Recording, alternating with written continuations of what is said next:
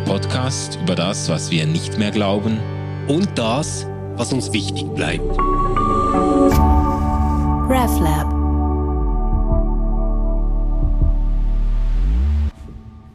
Hallo und herzlich willkommen bei Ausgeglaubt. Schön, dass du zuhören magst.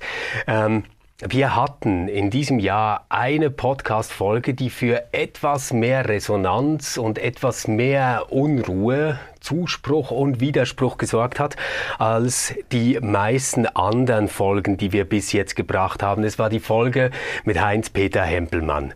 Er ist damals bei uns zu Gast gewesen mit der These, Kirche hat keine Zukunft. Und er hat äh, ganz viele Gründe, genannt, weshalb das so ist. Elf an der Zahl, die er auch ausgeführt hat. Aber unter anderem hat Kirche keine Zukunft, weil sie kommunikativ ihre Anschlussfähigkeit verloren hat. Wir haben uns gedacht, das ist so interessant und so vielschichtig. Wir müssen da bei Heinz-Peter nochmal nachfragen und der hat selbst äh, auch nochmal nachgelegt in der Zwischenzeit. Der hat nämlich einen neuen Aufsatz geschrieben und dieser Aufsatz klingt schon im Titel etwas anders, nämlich Schwache Kirche unter den Verheißungen eines starken Gottes. Herzlich willkommen, Heinz-Peter, schön, dass du bei uns bist. Ich freue mich auch. Jetzt ähm, frage ich mal so, wurde es dir einfach zu viel Kritik ähm, an deinem ersten Aufsatz? Hast du zu viel Haue einstecken müssen und musstest jetzt ähm, deine Theologie-Freundinnen und Freunde beruhigen mit einem etwas gemäßigteren äh, Aufsatz? nein, nein, so war es nicht. Das kann ich auch belegen. In dem von dir zitierten Aufsatz äh, steht ja zweimal drin, dass das der erste Teil von äh, übergreifenden Überlegungen ist und dass es mir zunächst mal äh, darauf ankam zu zeigen, wie stehen wir in dieser Gesellschaft eigentlich da und ein zusammenfassendes Szenario zu schildern. Und ich habe aber in diesem Aufsatz, den du zitiert hast, schon darauf hingewiesen, dass ein Nachfolgebeitrag kommt, indem ich über das analytisch zugegebenermaßen kritische hinausgehe und sage, für die Transitionsphase von Volkskirche äh, schlage ich jetzt einmal vorsichtig das und das und das vor. Ähm, mir war wichtig, das aufzuteilen, weil ich aus den Reformdebatten in der EKD und in der Schweiz ist es vermutlich nicht anders, äh, das kenne, dass sich alle sofort auf die äh, Vorschläge äh, stürzen und äh, analytisch gut, wie wir alle miteinander sind, sie zerreißen und äh, dann verpufft das Pulver. Deshalb war mir diese Zweiteilung wichtig. Vielleicht darf ich noch kurz ergänzen, dass in diesem Zusammenhang ein dritter Aufsatz gehört, der im äh, Juni in der Festschrift für Michael Herbst erscheinen wird wo es um die Chancen einer milieusensiblen, milieuübergreifenden Kirche geht. Also da werden auch noch mal eine, eine Reihe von konstruktiven Vorschlägen präsentiert. Ich, ich sehe schon, wir, wir werden uns hier immer wieder treffen. Ja, das wäre schön. Ja. Jetzt, was, was, was mich so fasziniert hat an deinem ersten äh, Aufsatz und auch an diesem Podcast-Gespräch mit dir, war diese Weigerung, jetzt gleich Lösungswege anzuzeigen. Ich habe das ein bisschen so verstanden, wie jetzt müssen wir zunächst mal einsehen, dass ähm, das Ding nicht mehr rettbar ist, dass es kaputt ist und dann schauen, was das mit uns macht, was daraus passiert, vielleicht auch welche Energie das freisetzt oder zu welchen Fragen uns das anregen mag. Ähm, hat diese Zeit jetzt schon gereicht, um Lösungen ähm, wieder zuzulassen oder würdest du sagen, nein, diese Lösungen liegen auf einer anderen Ebene als das, was ich damals nicht zulassen wollte? Ähm, diese äh, Lösung, das wäre jetzt ein sehr großes Wort. Diese Vorschläge zur Hilfe äh, haben damals schon in der Sache bestanden. Auch das könnte ich literarkritisch belegen. Äh, aber sie sollten eben jetzt äh, bezogen werden auf die Situation, die ich in diesem ersten äh, Beitrag beschrieben habe. Und äh, wir befinden uns in dieser wir befinden uns in einer sehr, sehr schwierigen Situation. Ich habe das eben durch den Begriff der Transition ja versucht deutlich zu machen. Äh, all die all dieweil wir äh, nicht einfach hingehen können und äh, nach dem Motto wünsch dir was jetzt formulieren, wohin Kirche jetzt marschieren soll, sondern wir sind befangen in einer äh, bestimmten Lage, auch gefangen und das, wogegen ich mich im, im Grunde im ersten Beitrag gewehrt habe, ist die Strategie der Reformchen, die die eine große Reform, die wir im Blick haben müssen, verhindert. Äh, das kann man systemtheoretisch ja sehr, sehr schön analysieren. Ähm, wir sind im Grunde mit ständigen Reformchen äh, an einem System beschäftigt, das als solches nicht zukunftsfähig ist. Und diese Reformchen brauchen alle Energien auf. Ich äh, weiß nicht, ob ich im ersten Beitrag da schon Hinweise gegeben habe. Ich deute jetzt nur zwei Dinge an. Die Personaldebatten, die wir haben, die Kürzungsdebatten, die dazu führen, dass man vor Ort und in der Region äh, quasi überspitzt formuliert äh, nur noch in Kleinkriegen befasst ist, wer kriegt welche Stellenprozente von dem, was an, an Deputat noch übrig bleibt für einen Kirchenbezirk oder für einen Distrikt.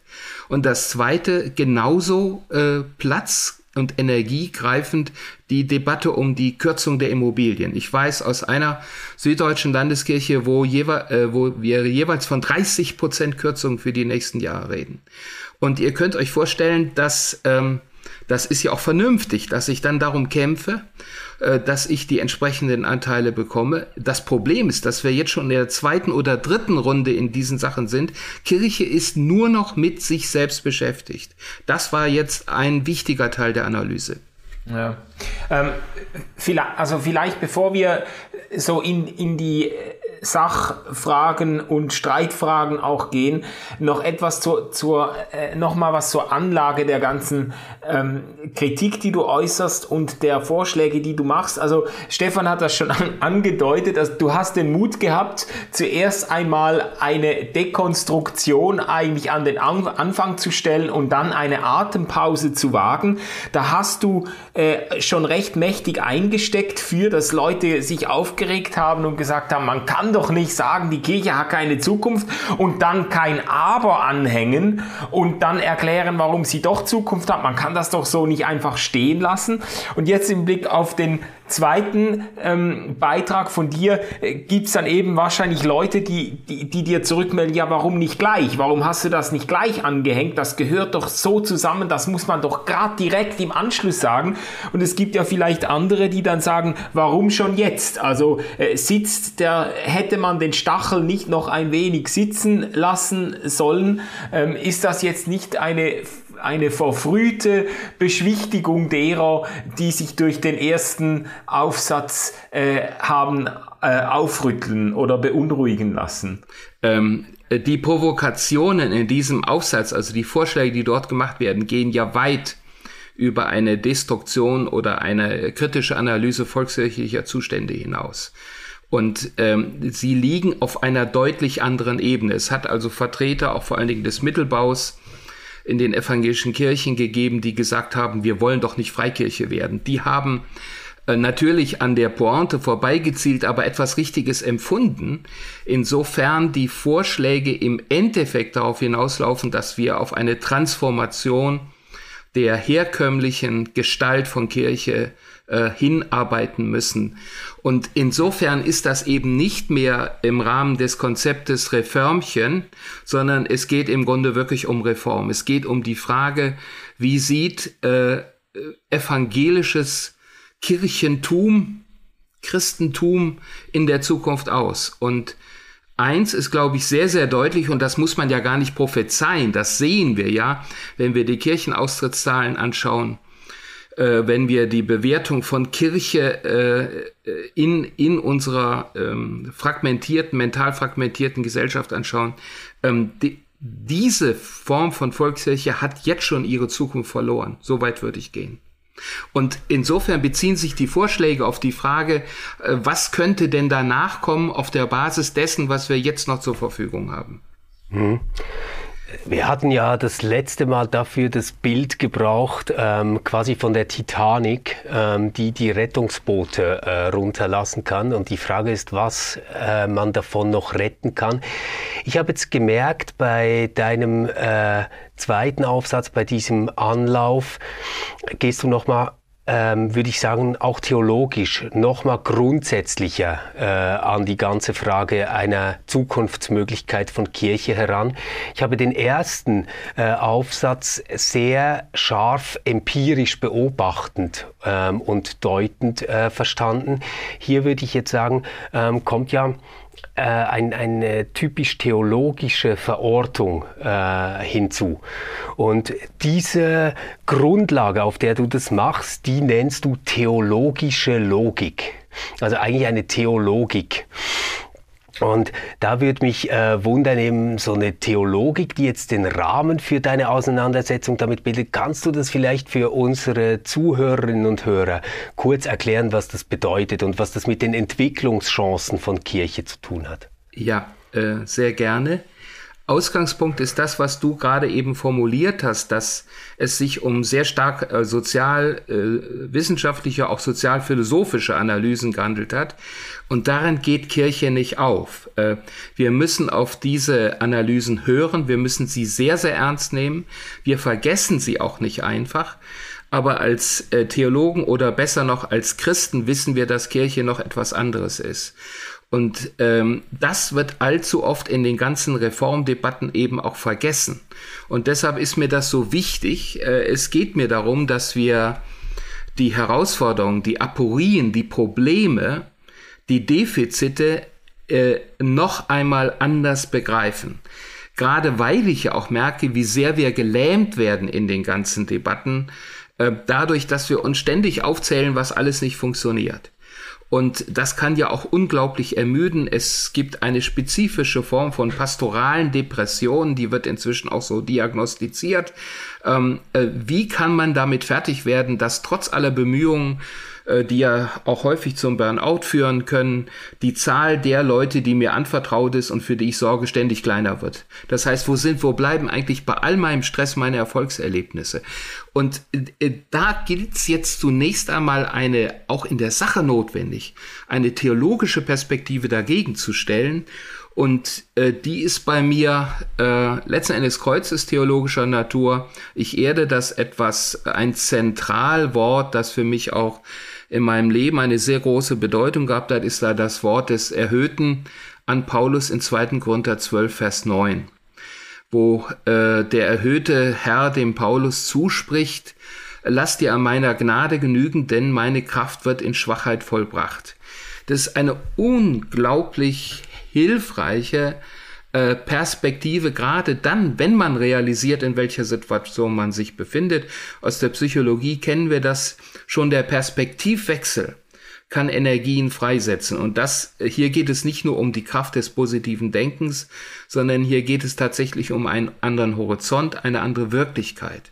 Und äh, der Grundgedanke, nur noch zwei Sätze, der Grundgedanke dabei ist eben der zu sagen, lassen wir unsere Verlegenheiten begreifen als Gottes Gelegenheiten. Versuchen wir äh, zu erkennen, was für Chancen darin liegen, dass wir mit dem klassischen Konzept nicht weiterkommen. Hören wir neu auf Gott und das heißt natürlich vor allen Dingen, werden wir auch offen für neue Gestalten von Kirche, für das, was Gott tun will. Mit uns. Mit uns in unserer Verfasstheit. Mir leuchtet es sehr ein, äh, wenn du äh, dieses Wort von Gott, der in den Schwachen mächtig ist quasi ähm, und von der Gnade, an der wir uns genügen lassen sollen, ähm, hier ins Zentrum rückst. Ich sehe dabei aber eine große Frage, nämlich ähm, dieses Wir, das du im letzten Satz betont hast. Ähm, wer, wer ist das denn eigentlich? Weil eine wichtige Unterscheidung, mit der du in äh, deiner These arbeitest, ist ja der Unterschied zwischen der Kirche und den Kirchentümern. Also ähm, nicht Kirchentürme, sondern Kirchentümer. Und ähm, die Kirchentümer sind ja eigentlich so die Gestalt von Kirche, die wir in der Gesellschaft sehen und beschreiben können. Also da gibt's ähm, die evangelischen Landeskirchen mit ihren Gemeinden, es gibt die Lutheraner etc. Also es, es sind Kirchen, die es institutionell verfasst gibt. Man kann ihre Gebäude anschauen, ihre Bilanzen lesen. Jetzt gibt es daneben diesen anderen Kirchenbegriff, den du sehr stark machst. Und das ist ja eigentlich eine Kirche, ich sage jetzt mal, die geht durch die ganze Zeit, die verbindet uns auch mit all den äh, coolen Aufbruchsbewegungen, die wir in den letzten 2000 Jahren erlebt haben, aber auch mit äh, den nicht so tollen Geschichten, die da mit dabei sind. Darüber werden wir bestimmt auch noch sprechen. Meine Frage ist jetzt, wen meinst du jetzt mit diesem Wir oder mit diesem Uns, das jetzt aufbrechen kann? Also wer sind quasi die Adressaten? Sind das die Menschen guten Willens? Sind, ist das die Christenheit äh, in äh, Westeuropa? Oder wen, wen hast du da vor Augen? Äh, nichts von dem, was du gesagt hast, würde ich jetzt ausschließen, sondern äh, es geht bei dem, was ich, was wir beim vorangegangenen Punkt besprochen haben, ja um einen zutiefst spirituellen geistlichen Prozess. Es sind die, darauf antworte ich jetzt theologisch, die sich hier herausrufen lassen. Und Kahal äh, als Ursprung von Ecclesia, von Kirche, ist ja der ursprünglich der Heerbann, äh, den Yahweh herbeiruft. Das sind die, die sich herbeirufen lassen. Es kann bei Kirche nicht anders sein, als äh, dass äh, wir verkündigen, dass wir reden, dass wir versuchen, uns gegenseitig weiterzuhelfen und dass wir ähm, dass dadurch sich ein Prozess eben auch der Selektion passiert, ähm, dass ein Prozess der Selektion passiert, derer, die bereit sind, sich auf diesen Weg zu machen. Also da, da würde ich jetzt nicht gerne eine sozialwissenschaftliche Auskunft geben, an wen ich da denke, sondern äh, was ich wahrnehme, ist, die, dass dieses klassische äh, Denken in, in Segmenten und äh, in Gruppen, in Konfessionen ohnehin vor Ort an der Praxis lange überwunden ist. Äh, Kirchenleitungen denken vielfach noch äh, konfessionell, auch wenn sie sich ökumenisch gerieren, aber die Basis derer, die für und mit Kirche etwas wollen und vor allen Dingen mit Christus, äh, hat diese Grenzen vielfach schon lange überwunden. Hm. Du hast jetzt ähm, diese, diese Unterscheidung jetzt noch mal stark gemacht zwischen, zwischen Kirchentümern und Kirche. Ähm, mich hat das natürlich erinnert an, an die sichtbare Kirche und die unsichtbare Kirche. Ich weiß nicht, ob du das in Übereinstimmung siehst oder zumindest in Nähe diese Unterscheidung. Ähm, auf jeden Fall berufst du dich in deinem, in deinem Hoffnungsstatement, in diesem zweiten Aufsatz, berufst du dich auf auf die Kirche, nicht auf die Kirchentümer. Das sind, wenn ich dich richtig verstanden habe, sind das für dich eigentlich kontingente Ausdrucksformen von Kirche, die auch vergänglich sind, die eine Halbwertszeit haben und so weiter. Äh, aber Kirche ist für dich eben ein theologischer, ein geistlicher Begriff. Ähm, woran machst du diese Hoffnung genau fest? Würdest du das so äh, äh pneumatologisch, würde man in der theologisch sagen, dann quasi an der Geistgegenwart Gottes, an der, an der bleibenden Gegenwart Gottes in, unter den unter seinen Nachfolgern festmachen. Ist das der Grund, warum du dann sagst, Kirchentümer vergehen, aber Kirche vergeht nicht, die steht unter einer besonderen Verheißung Gottes? Ja, um mich jetzt äh, einfach mal abzusichern und auch manchen Zuhörern ein gutes Gewissen zu geben, beziehe ich mich auf eine der Hauptschriften der Reformation. Im reformierten Bereich vielleicht nicht ganz so anerkannt, die Confessio Augustana, die Augsburgische Konfession. Ich finde äh, wir auch okay. Okay, äh, wunderbar. Äh, CA 7, es ist zur Einheit der christlichen Kirche, der christlichen Kirche. Einheit nicht nötig, dass überall die gleichen von Menschen eingesetzten Zeremonien abgehalten werden. Das ist ein revolutionärer Satz und ein ungeheuer hilfreicher Satz für unsere Situation. Also erst hier, auch hier wird die geistliche Einheit der Kirche Jesu Christi zu allen Zeiten vorausgesetzt. Und es wird im Grunde diese Unterscheidung genau durchgeführt. Die Kirchentümer äh, unterscheiden sich, äh, ich sage jetzt mal ganz konkret, durch die Zeiten der Ansetzung des Gottesdienstes, durch die kirchlichen Immobilien oder die Entscheidung, überhaupt kirchliche Immobilien zu haben, äh, durch die verschiedenen Zielgruppen, die man anspricht, durch die Institutionen und so weiter und so weiter. Das alles gehört dazu, ist aber jeweils geschichtlich kontingent, wie du gesagt hast, Manuel. Äh, es sind, ist Ausprägung der einen Kirche, die Creatura Verbi ist. Das heißt, um deren Bestand muss ich mich nicht kümmern. Äh, die wird in der Kraft des Heiligen Geistes, das ist meine Hoffnung und das ist das, was ich in der Kirchengeschichte auch sehe, immer wieder lebendig. Und während wir hier diskutieren und Tempelmann lange und schwierige Aufsätze schreibt, ist der lebendige Gott schon lange irgendwo am Wirken. Das ist übrigens die Hintergrundmusik und Legitimation für das, was wir äh, hier letzten Endes tun. Wir müssen das nicht evozieren, sondern das passiert ja schon. Und es geht darum, darauf aufmerksam zu machen, dass jede kirchliche Gestalt eine, eine historische Größe ist, historisch geworden und auch aller Wahrscheinlichkeit nach mit, mit einem historischen Ende. Äh, man kann das schärfer formulieren, wenn man an die sendschreibende Offenbarung denkt. Es ist damit zu rechnen und es ist kirchengeschichtlich mannigfach zu beobachten, dass der Leuchter von einer Gemeinde auch weggetan wird. Das heißt, Kirchentümer überleben sich auch. Es entstehen aber auch ständig neue, die äh, Kirche als Creatura Verbi realisieren. Ähm, Gerade wenn du von der Confessio Augustana Artikel 7 sprichst, dann haben wir dort trotzdem noch so einen Kern festgehalten, oder? Also in der Form ist ja. vieles frei, aber äh, das, was quasi bleiben muss, ist, dass das Evangelium einträchtig im reinen Verständnis gepredigt und die Sakramente dem göttlichen Wort gemäß gereicht werden. Das ist ja so quasi, wenn man jetzt sagen würde, was ist der USP dieser Kirche, die da beschrieben wird, dann äh, könnte man sagen, genau das. Das ist ihr Kern, das macht sie aus, das bringt sie in die Welt. Jetzt ähm, möchte ich trotzdem gerne nochmal eine Lanze brechen für die Kirchentümer. Weil diese Kirchentümer sind ja nicht entstanden dadurch, dass die gesagt haben, hey kommt, lasst uns mal ganz viele Gebäude kaufen und riesige Verwaltungen organisieren und dann machen wir Sparprozesse, die die Leute so wahnsinnig machen, dass sie merken, dass sie die Gnade Gottes brauchen. Sondern eigentlich hat das Ganze ja mal damit angefangen, dass man ähm, Predigt, Sakrament, Diakonie, also das wäre dann quasi äh, die Verkündigung durch die Tat, ähm, äh, ja, äh, organisieren wollte und sicherstellen wollte für möglichst viele Menschen und daraus entstehen dann kirchliche Strukturen. Ähm, jetzt könnte ich mir schon vorstellen, dass äh, die eine oder andere Pfarrerin oder der eine oder andere vielleicht auch hier am Podcast beteiligte kirchliche Mitarbeiter sagen würde, aber Peter, wie, wie kannst du so reden? Ähm, wir versuchen doch mit all diesen Bemühungen, mit all dem, was du als sperrig und im Weg erlebst, doch eigentlich nur genau diesen Auftrag zu erfüllen. Das würde ich keinen Moment bestreiten. Äh, es geht um, äh, wir reden über eine über lange Jahrhunderte sehr erfolgreiche und effiziente Form der Kontextualisierung. Das ist überhaupt keine Frage.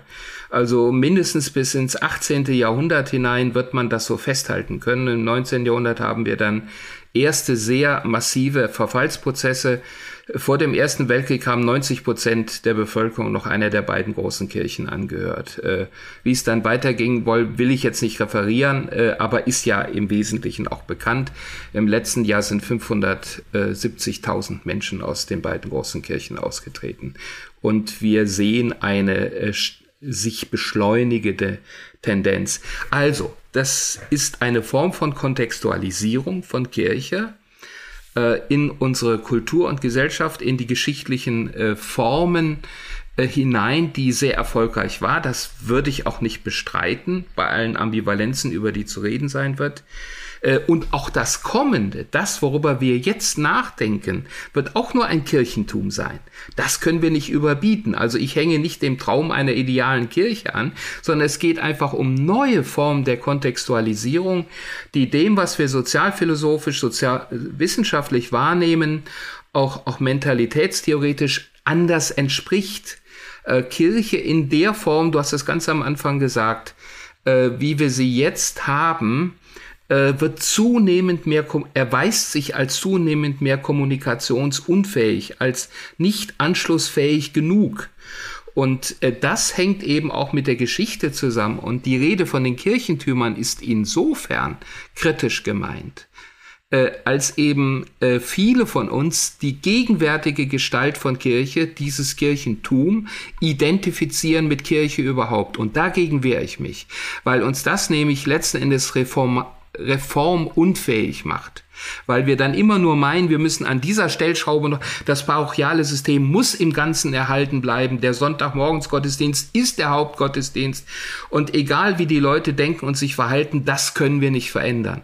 Und darauf dann hinzuweisen, zu sagen, doch, genau das ist historisch geworden. Es ging um die Viehfütterungszeiten der Bauern, die für diese Gottesdienstzeit im Ursprung verantwortlich ist.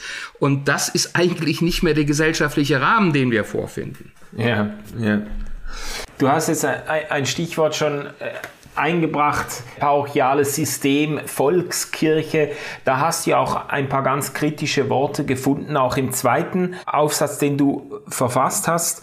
Du, du schreibst von einem Prozess, der von einem, äh, ich sage jetzt mal, vom Erkennen der gegenwärtigen Situation, vom Zugestehen auch des Bedeutungsverlustes ausgeht. Einsehen, schreibst du, Kirchen müssen einsehen, wo sie jetzt stehen und machst dann schon ein äh, starkes Statement für, dafür sich anzufreunden mit der Rolle der Minderheitenkirche und der Idee der Volkskirche den Abschied zu geben. Ähm, wenn ich dich richtig verstanden habe, dann ist das für dich aber im Wesentlichen eigentlich ein Prozess der, äh, der, ähm, der abnehmenden Realitätsverweigerung oder der zunehmenden äh, äh, äh, Einsicht in die Realität. Also es ist nicht so, dass du, dass du, ähm, dass du Volkskirche an sich problematisieren willst äh, als Idee, sondern dass du sagst, es ist einfach de facto äh, gar nicht mehr der Fall. Manu, darf ich, darf ich dazu noch etwas zuspitzen? Ich, ich ja, glaube, ähm, Heinz-Peters Idee ist gar nicht so sehr, ähm, dass wir uns ähm, irgendwie damit anfreunden müssen, dass wir Minderheitskirche werden. Ich glaube, da würde er sagen, das werdet ihr ganz von alleine. Da, da braucht ihr nichts zu tun. Ähm, sondern ich glaube, der Akzent bei dir liegt darauf, dass du sagst, ihr müsst das bewusst werden. Also ihr, ihr müsst bewusst Minderheitenkirche werden. Und da, da würde mich sehr wundern, ähm, wie du dir diesen Prozess vorstellst, der ja sicher auch ein innerer, ein, ein mentaler Prozess erstmal auch ist. Ja.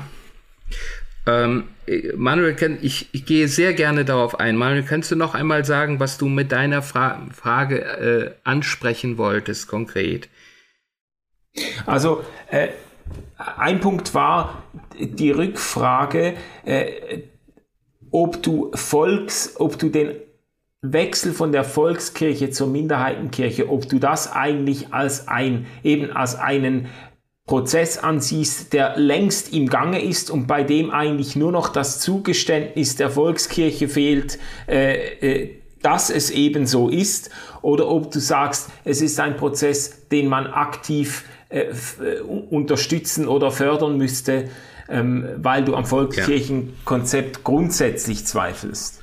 Ja, das äh, ist jetzt sehr hilfreich, diese, diese Präzisierung. Natürlich ist dieser Prozess lange im Gange. Äh, wie, ich habe ja eben auf die Kirchenaustrittszahlen hingewiesen, die sich beschleunigen. Und äh, die allermeisten kennen ja auch die Prognosen der Freiburger Studie. Methodisch schwierig. Äh, ich würde sagen, vielleicht ist sie noch viel zu optimistisch, das scheint mir so zu sein. Also ähm, Stefan hat es eben schon gesagt, äh, dass ähm, äh, das ist sicher, dass wir Minderheitenkirche werden und zwar relativ schnell. Ich rechne damit, dass das nicht einmal eine Generation äh, dauern wird, weil der Traditionsabbruch sich bei den Eltern, die jetzt ihre Kinder religiös sozialisieren sollten, wenn es Volkskirche in irgendeiner Weise in Zukunft noch geben soll, weil der sich dramatisch fortsetzt. Äh, da, da ist jetzt schon ein qualitativer Bruch, den wir übrigens sehr schön, sehr schön in Anführungsstrichen, sehr gut sehen können bei den äh, Zahlen der Anmeldung zur Konfirmation. Also äh, das wird im Moment viel zu wenig wahrgenommen. Diese Zahlen liegen an vielen Orten bei 40 bis 50 Prozent. Und das muss man nur hochrechnen, was da passiert innerhalb von einer Generation. So, so viel dazu. Also das ist im Gange, gar keine Frage.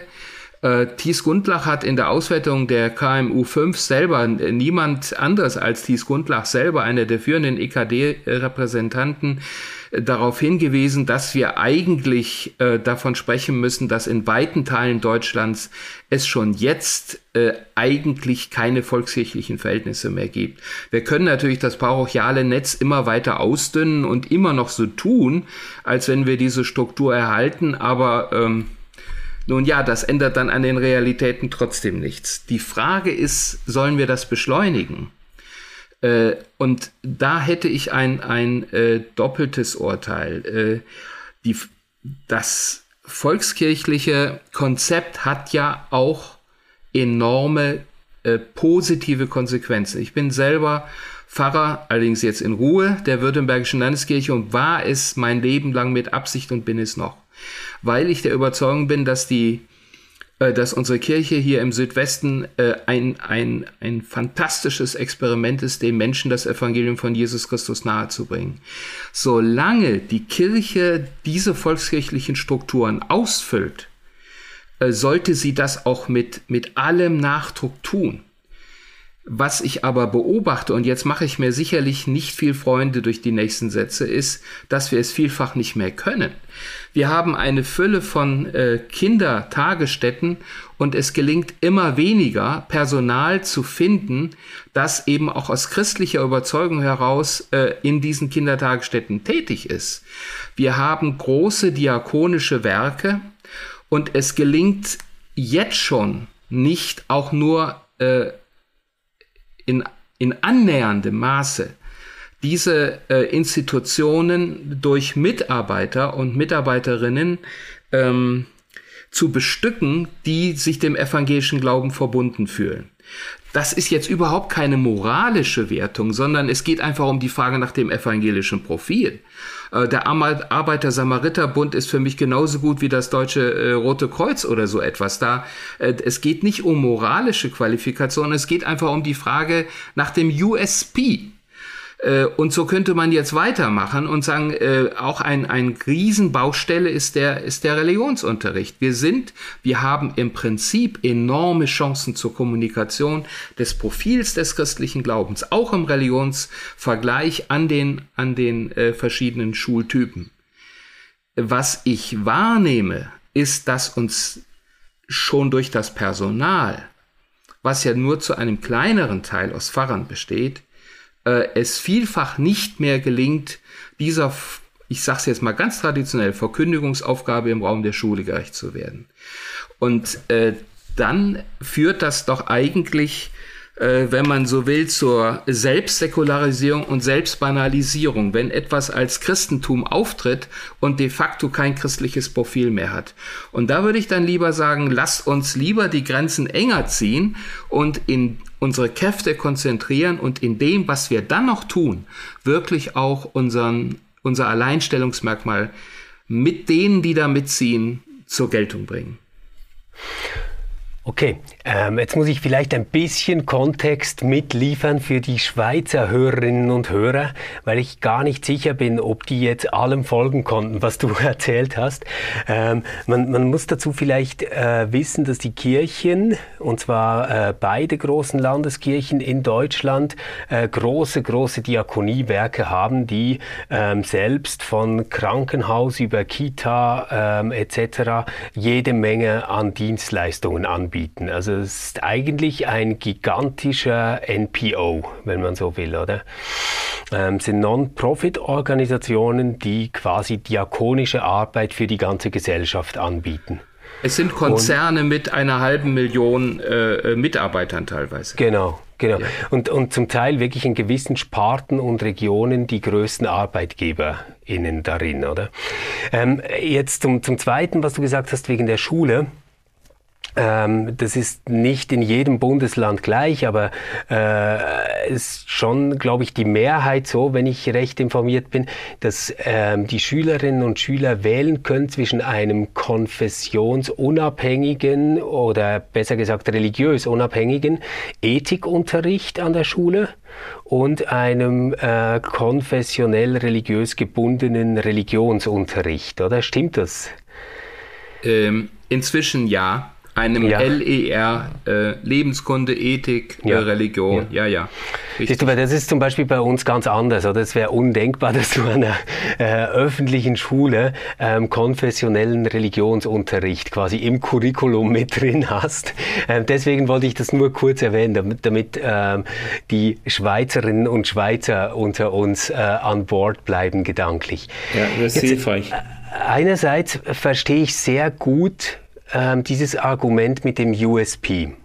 Also dass man quasi sagt, schau mal so, in einer Zeit, wo du in eine Minderheit kommst, wo auch die Ressourcen knapper werden, ist es erstmal sinnvoll, sich zu fragen, wo bieten wir eigentlich das an, worin wir nicht ersetzt werden können. Also ich würde es vielleicht mal so äh, formulieren. Was ist quasi das, was wir in die Welt bringen, was äh, fehlen würde, wenn es uns nicht gäbe? Und das finde ich eine tolle Frage. Jetzt habe ich aber eine kleine Befürchtung, weil ich ja auch schon ein paar Jahre bei Kirche äh, dabei bin.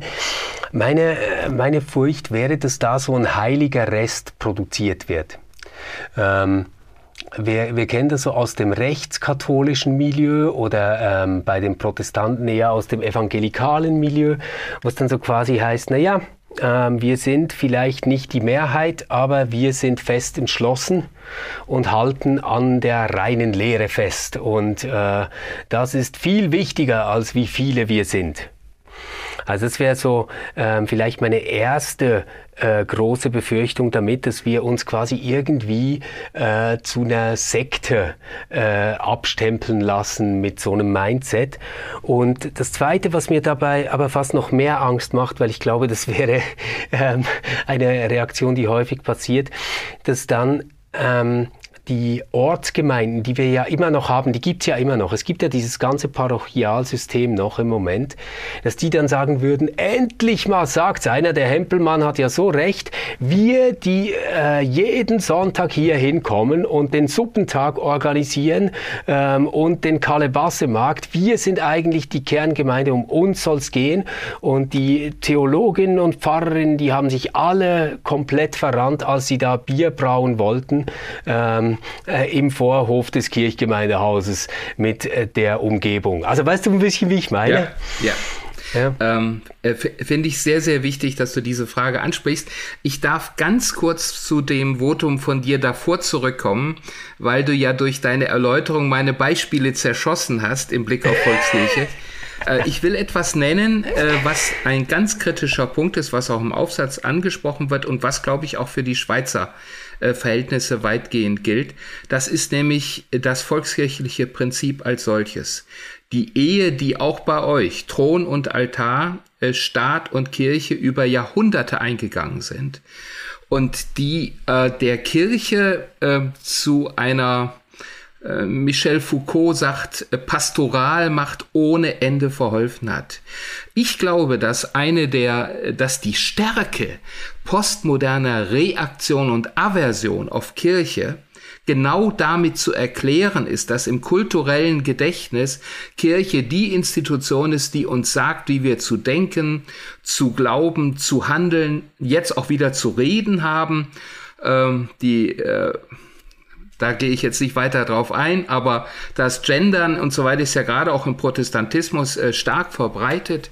Das heißt, das sind die, ähm, die Kirche als solche wird vom Staat geschützt und der, äh, die Kirche selber legitimiert den, die staatliche Gewalt. Und das ist ein, auch ein Erfolgsmodell, aber eins, bei dem ich wirklich dann auch gemessen an der Jesus-Bewegung fragen würde, hat Jesus Kirche so gewollt? Und wenn wir an dieser Stelle zu einer Schwächung des volkskirchlichen Systems kommen, dass christlicher Glaube ein Glaube unter anderem ist, wenn auch kein Glaube wie alle anderen, und das muss sich zeigen, äh, dann halte ich das nicht für einen Nachteil. Mit anderen Worten, hier kehren wir auch in Ursprünge zurück, die, glaube ich, ganz, ganz wichtig sind. Und äh, äh, diese Synthese hat unglaublich viel Elend auch über die Menschen gebracht. Ich äh, erinnere nur an äh, das Beispiel Homosexualität in diesem Zusammenhang oder an die Verbrennung von Ketzern äh, ähm, durch staatliche Gewalten, äh, Ketzern, die eben im Grunde äh, etwa, wenn wir an Servet denken, in eurer Geschichte, nicht wahr, äh, da vertritt jemand eine, eine trinitätstheologische Position, die heute wohl kaum jemand für problematisch halten würde und er wird dann äh, auch auf Drängen von Johannes Calvin nicht enthauptet, sondern er muss verbrannt werden, weil das eben die Strafe für Ketzer ist. Äh, das ist der Geist. Ähm, der Gesetze und das ist der Geist äh, dieser Verbindung.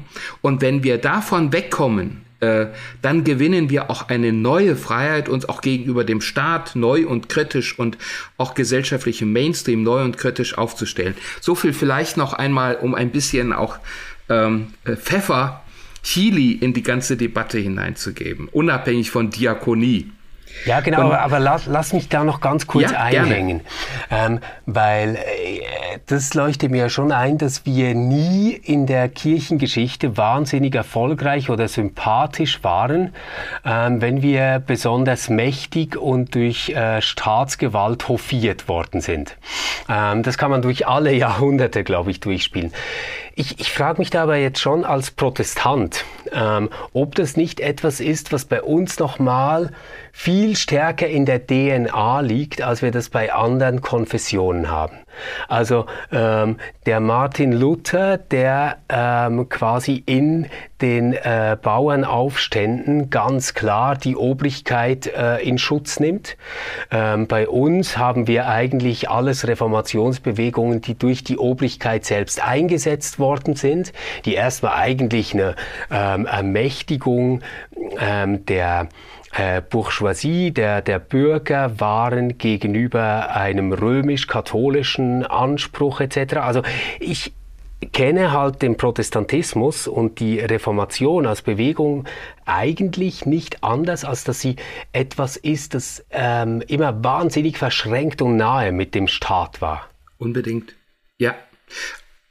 Also man könnte ja sogar philosophisch, ich weiß ja, dass ich da bei die offene Türen einrenne, äh, etwa auf den Höhepunkt dieser Entwicklung hinweisen äh, in der Religionsphilosophie äh, von, von Hegel. Ähm, also da findet das ja auch philosophisch seinen allerschönsten Ausdruck und, äh, und ist ja dann auch institutionell geworden, bis in die Institutionen des Staates und eben in ein bestimmtes Modell der Zuordnung von Kirche und Staat. Ich glaube sogar, aber da bin ich jetzt wieder nicht sicher, ob das in der Schweiz so gilt, dieses Prinzip der Subsidiarität äh, setzt das im Prinzip ja eigentlich noch fort.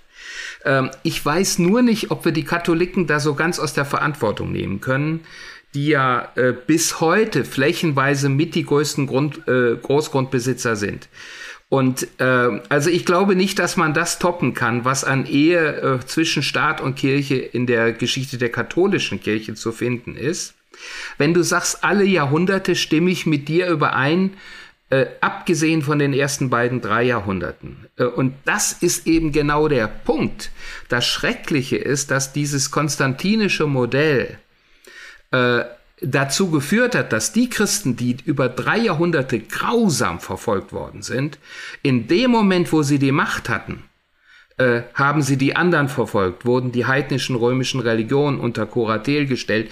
Ist ja kein Wunder, dass der christliche Kaiser Justinian dann äh, mit als erstes äh, seiner Regierungshandlungen die Akademie Platons, die ja bis immerhin ins fünfte Jahrhundert besteht, schließen lässt.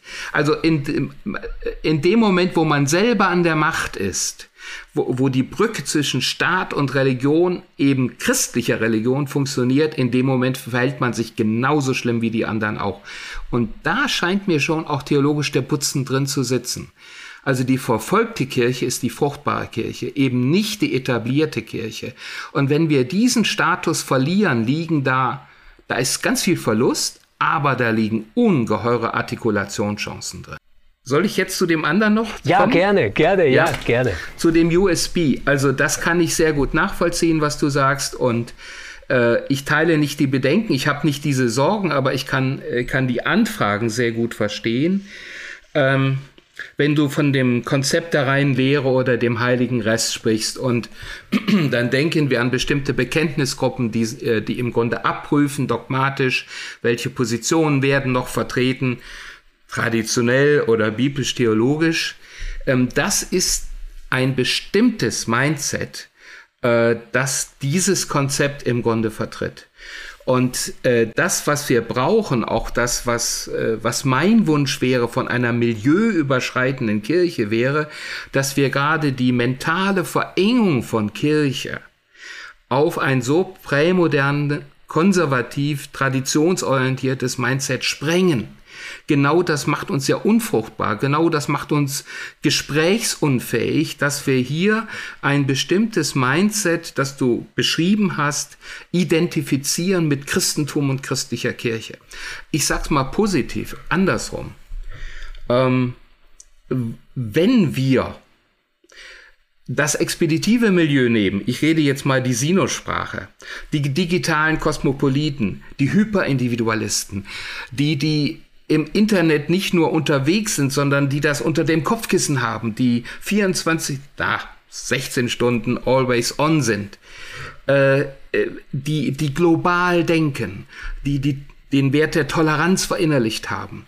Wenn wir von solchen Menschen, Hyperindividualisten, Kreative, Innovative, die zentrale Zielgruppe für Marketing, jedenfalls bei uns in Deutschland, äh, die haben wir auch in der Kirche. Wenn wir aus einer solchen expeditiven Perspektive christlichen Glaubens sehen, aus einer solchen Perspektive die Bibel lesen, aus einer solchen Perspektive heraus Kirche bauen, dann wird sich der Reichtum des Evangeliums, den wir traditionsorientiert verengt haben, das ist ja nicht falsch, was die Leute sagen, es ist nur total verengt, äh, dann wird sich der Reichtum des Evangeliums neu erschließen, Kirche wird vielgestaltiger werden und wir werden das äh, was das USP ist, ganz, ganz anders und neu entdecken. Äh, nur zwei Sätze noch zur, zur Verdeutlichung. Ähm, also mir hat einer der äh, wichtigsten Mitarbeiter von, von Sinus mal bei einer gemeinsamen Tagung, bei einem gemeinsamen Auftritt gesagt, Peter, weißt du eigentlich, wer bei euch da im, im Mittelpunkt steht?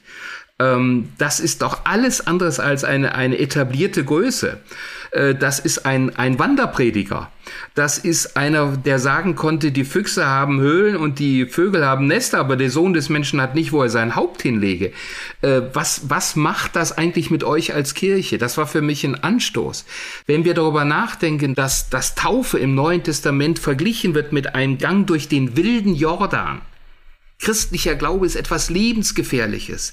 Christlicher Glaube ist etwas, was mich total umkrempelt, was mich ungeheuer herausfordert, was mein Identität, das zu einem Identitätswechsel bringt. Also wenn wir so etwas stark machen würden, es ist in unseren Traditionen da, dann hätten wir eine ganz andere Gestalt von Kirche. Also alles andere als eine Engführung, da bin ich ganz bei dir, ähm, Stefan.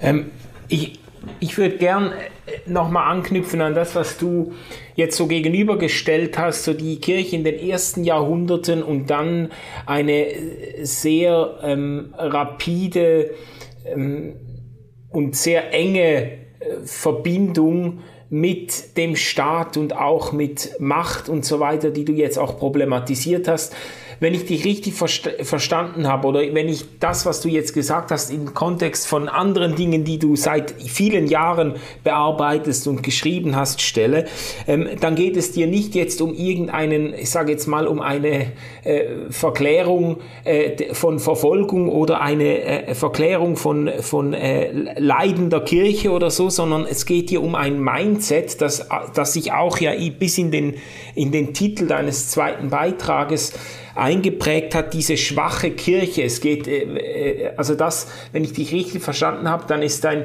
dein Anliegen ganz stark eine, eine Geisteshaltung, die eben nicht aus der Stärke heraus äh, ähm, äh, operiert und denkt und handelt, sondern aus einer, aus einer Zerbrochenheit heraus, aus einer Schwachheit heraus, die, die sich auch, ich sage jetzt mal, nicht, nicht schämt, eben einen, einen, einen schwachen Standpunkt, ein schwaches Denken hast du, hast du früher oft geschrieben, oder ein schwaches Denken zu vertreten, äh, im Bewusstsein, das ist anfechtbar, das ist fehlerhaft, das ist verletzlich aber das steht auch irgendwie unter einer ganz äh, besonderen Kraft. Ja, äh, es steht unter einer Verheißung. Vielen Dank, Manuel, für diese Erinnerung und Zuspitzung.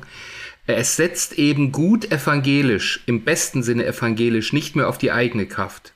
Es setzt, ähm, philosophisch gesprochen, nicht auf Subjekt und seine Macht, sondern es setzt eben genau darauf, dass jemand anders zu, zu, zum Zuge kommt und äh, versteht die, das Gegenüber von Gott und Mensch in diesem Sinne als eine Kooperation. Wir stellen Gott unser Leben äh, zur Verfügung und genau das bedeutet nicht, dass unser Leben unwichtig wäre, aber dass es dann eben es wirksam wird, fruchtbar wird, wo wir es zur Verfügung stellen, was in erster Linie heißt, auch realisieren können, wo liegen eigentlich meine Schwächen das musste auch Paulus realisieren, der, der Superapostel, äh, ähm, macht ja hier auch sein Herz, sein Denken ganz weit auf in 2. Korinther 12, überhaupt im 2. Korintherbrief. Und dann in einem zweiten Schritt äh, zu realisieren, genau das, was dann passiert, wenn ich meine Möglichkeiten Gott zur Verfügung stelle, genau das reicht aus. Dadurch tut Gott seine Wunder.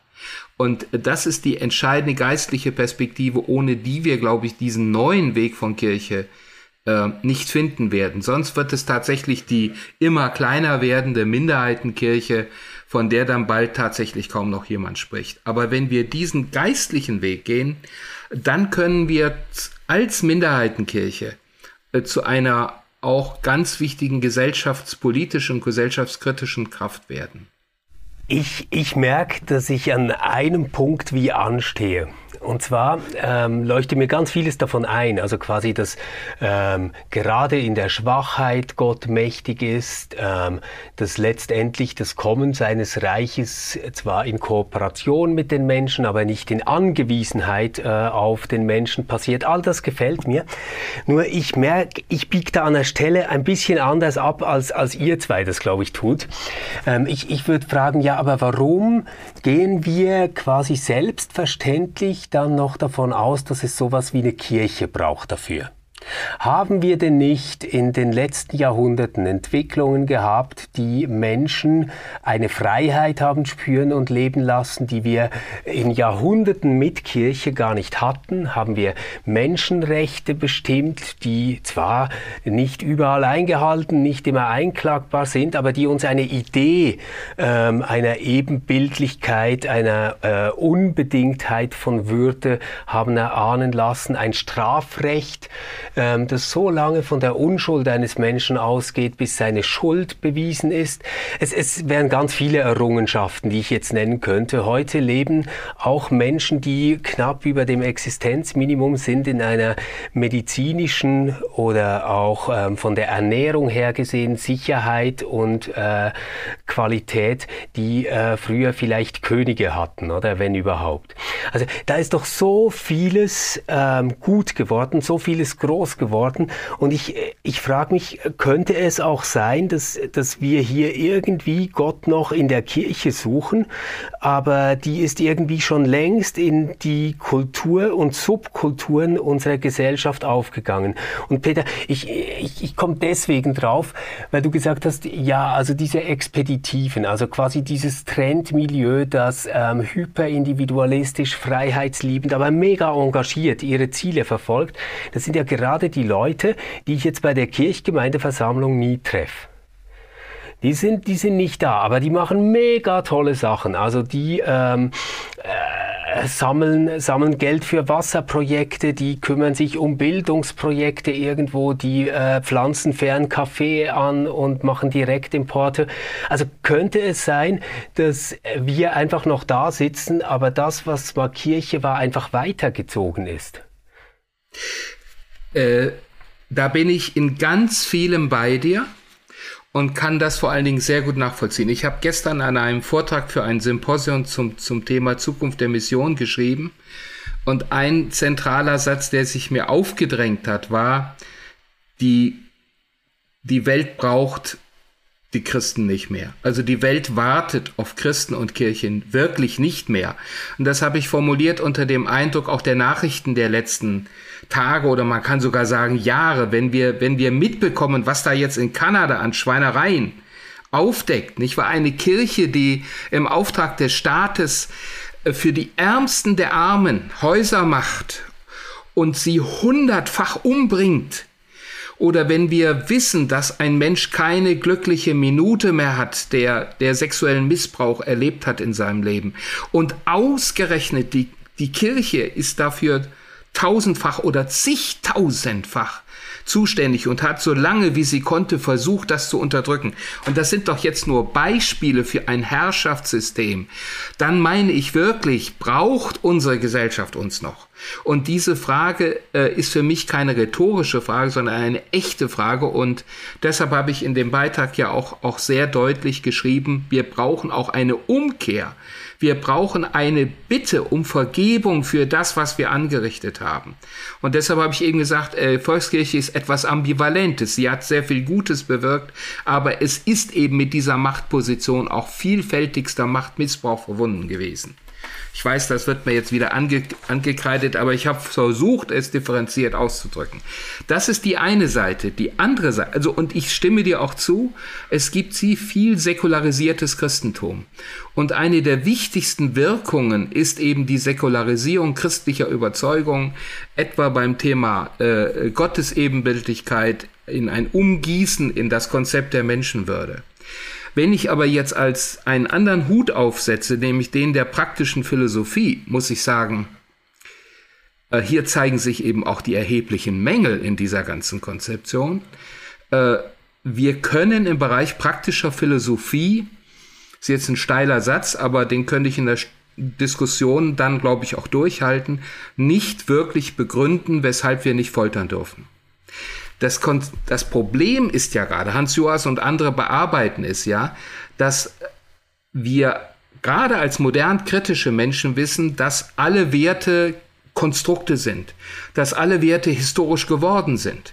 Das heißt, es gibt es kann schon rein philosophisch kein absolutes Folterverbot geben, weil wir absolute Werte nicht mehr begründen können. Und da sehe ich dann eben doch eine Differenz zur Aussage des Alten und Neuen Testamentes, vor allen Dingen des Neuen Testamentes, dass der Mensch Gottes Ebenbild ist. Und zwar auch unabhängig davon, ob er ein, ein, äh, ein IQ von, von 50, 100 oder 150 hat. Das ist etwas, was man dem Menschen grundsätzlich nicht nehmen kann. Und hier ist für mich ein ganz starker Grund zu sagen, es braucht Menschen, die auch aus der Erfahrung der eigenen Lebensgeschichte heraus so etwas zur Geltung bringen. Und, und das wäre die Aufgabe von Kirche oder in dieser unsäglichen Debatte, die ihr, glaube ich, in der Schweiz auch habt über den assistierten Suizid. Ähm, äh, Im Grunde geht es doch hier an dieser Stelle um die Frage, äh, ist der Wert der absoluten Autonomie wirklich der Zentralwert? Oder gibt es noch einmal einen Horizont gegenüber dem der Mensch sich definiert?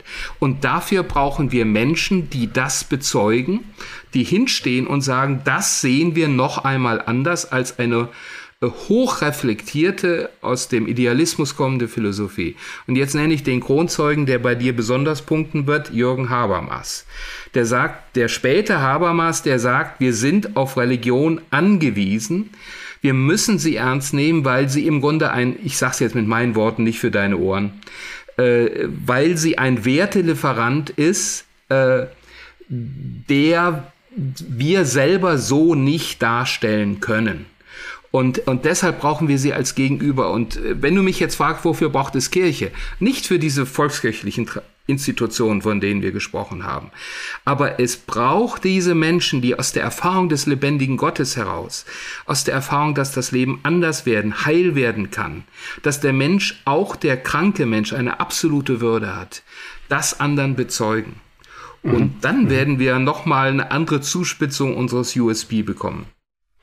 Das, das leuchtet mir sehr ein. Ich, ich komme halt ähm, beim Gedanken, wie ich mir jetzt sowas praktisch mache, dann an eine Grenze, wo ich denke, wir müssen dann auch sehr offen sein, wenn wir äh, mit Menschen drüber sprechen und äh, zugestehen, dass das, was wir jetzt hier Kirche nennen, nicht mehr einfach die Summe allen Gutes ist, äh, von, von allem Guten ist, das wir in den Kirchentümern finden, sondern dass wahrscheinlich ein Riesenbestandteil dessen, was Kirche ist, sich an Orten abspielt, wo wir gar nicht mehr ähm, Kirche auf dem Schirm hätten. Also die Kollegin, die ähm, nach einem Arbeitseinsatz von drei Jahren in Südamerika erzählt, wie die Zustände dort sind und wie sie erfahren hat, ähm, was es bedeutet, wenn Würde mit äh, Füßen getreten wird und wie sie das beeindruckt hat und bewegt bis heute.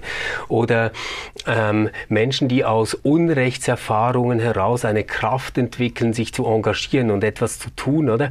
Ähm, überall dort müssten wir dann eigentlich Kirche attestieren. Und wir haben am Anfang das Ganze mal unter den den Titel gestellt, ist Gott die Kirche peinlich? Also findet, findet Gott die Kirche peinlich? Und ein bisschen habe ich schon das Bild, als wären wir nicht gerade die coolsten Kinder auf dem Pausenhof ähm, und äh, Gott spielt jetzt lieber mit den anderen. ähm, auch da gern das Signal äh, weitgehender Übereinstimmung. Äh, Natürlich ist Gott Kirche peinlich. Ich habe eben den zweiten Korintherbrief zitiert. Wir suchen ja immer auch nach biblisch-theologischen Belegen aus unserer Tradition. Äh, das ist, glaube ich, überhaupt keine Frage. Und äh, man kann sogar darüber nachdenken, äh, ob nicht tatsächlich Kirche, so wie sie ursprünglich geplant war, Apostelgeschichte 2, Ausgießung des Geistes über alles Fleisch. Äh, dann die hesekelianische äh, Zusage der, der fundamentalen Veränderung der Menschen. Also ich sage es jetzt mal positiv und vorsichtig, ich, in meinen Augen steht das noch aus. Ich kann das in der Kirchengeschichte als solche nicht identifizieren. Allenfalls punktuell, prophetisch in bestimmten Menschen, die Leuchttürmer sind. Ähm, also da, da wäre tatsächlich auch sehr, sehr grundsätzlich kirchenkritisch noch einmal zu reden und zu fragen, inwieweit haben wir Kirche schon? Äh, das, äh, ich würde auf der Basis äh, der, der Rede Jesu zum Weltgericht tatsächlich auch fragen können, inwiefern treffen wir auf anonyme Formen von äh, christlichem Glauben bei Menschen, die gar nicht mit Bewusstsein Christen sind. Äh, wann haben wir dich gedrängt und so weiter, wann haben wir dich ja, im ja. Gefängnis besucht. Diese Dinge, da bin ich auch ganz bei dir. Aber es ist immerhin Jesus, der das sagt. Und äh, diese, äh, diese Praxis oder diese unbedingte Verpflichtung zur Nächstenliebe, oder ich sag's mit Emanuel Levinas, dieses Wahrnehmen Gottes im Angesicht des Nächsten, das ist eben doch an die biblische Tradition gebunden. Äh, wie sie in Jesus Christus ihren Mittel- und Höhepunkt, auch ihren Tiefpunkt hat. Und ich ähm, wüsste keine andere Religion oder Weltanschauung, die das in dieser Weise einholen könnte und die den christlichen Glauben dort ersetzen könnte. Und Kirche hat die Funktion, wenn es gut geht, ähm, diese Dinge immer wieder in Erinnerung zu rufen. Seien wir mhm. bescheiden. Mhm. Peter, ich, ich nehme das sehr gerne als Schlusswort dieser höchst spannenden Diskussion. Vielen Dank, dass wir nochmals ähm, mit dir reden durften, du nochmals äh, auch nachlegen konntest in deinen letzten äh, Statements. Äh, ist auch so ein bisschen der Bogen zurückgespannt worden, auch zum kritischen ersten Aufsatz oder zumindest zu dieser Spannung. Äh, es ist nicht selbstverständlich, dass es mit Kirche einfach weitergeht und wenn es weitergeht, dann geht es in einer in einer sehr bescheidenen und zerbrochenen und gerne auch in einer schwachen Weise äh, weiter, die uns etwas abverlangt und im Zuge derer wir auch auf einiges verzichten oder einiges loslassen müssen. So hast du es auch formuliert im zweiten Aufsatz. Es gibt einiges loszulassen, um hoffentlich dann auch vieles wieder zu gewinnen oder, oder äh, anders zu bekommen. Also äh, ich finde das, ich finde das spannend und spannungsvoll, was du jetzt zuletzt gesagt hast. Auch diese Andeutung. Du hast das übrigens ähm, du hast das ja auch schon progressiver schon auf den Punkt gebracht, gell? Du hast ja. an anderer Stelle auch schon laute Zweifel geäußert, ob Gott das Projekt Kirche vielleicht zugunsten äh, eines äh, Folgeprojektes hinter sich äh, gelassen haben könnte oder so. Also zumindest als als Stachel kann man sich, darf man sich diese Frage schon stellen, ähm, aber in der bleibenden Hoffnung, dass das, was was Kirche ist oder sein könnte, doch immer wieder aufleuchtet. Also wir, wir bleiben da im Gespräch und auch gerne mit euch, mit allen Zuhörerinnen und Zuhörern. Äh, toll, dass ihr mit dabei geblieben seid und uns interessiert natürlich von euch auch zu hören. Wie habt ihr Kirche erlebt? Wo ist euch Kirche peinlich? Ähm, und äh, wo habt ihr aber auch äh, gemerkt, dass äh, von einer vielleicht ganz unerwarteten Seite her dann doch wieder äh, zum Leuchten kommen kann, was Kirche bedeuten könnte. Und Manu, vielleicht müssen wir, vielleicht müssen wir auch mal eine Folge machen, wo wir ein bisschen versuchen, selbst Rechenschaft abzulegen, wie das eigentlich geht, dass wir ähm, diese Lust irgendwie haben, ähm, Kirche zu kritisieren und gleichzeitig uns jeden Monat freuen, ähm, darüber, dass wir ein so tolles Gehalt von ihr überwiesen kriegen. Das gehört ja irgendwie auch zu der schizophrenen Position, in der du und ich stecken, oder? Darüber müssten wir vielleicht auch mal sprechen und da wäre ich auch gespannt auf Anregungen der Hörerinnen und Hörer. Ja gut, das ist, ein, das ist ein berechtigter Punkt, den uns ja auch, auf den uns manche auch schon wieder auf, aufmerksam gemacht haben. Das ist äh, sehr gut. Ja, vielen Dank. Ähm, Peter, danke, dass du dir die Zeit nochmal genommen hast ähm, und auf ein andermal, ihr Lieben. Ja. Tschüss zusammen. Tschüss. Tschüss.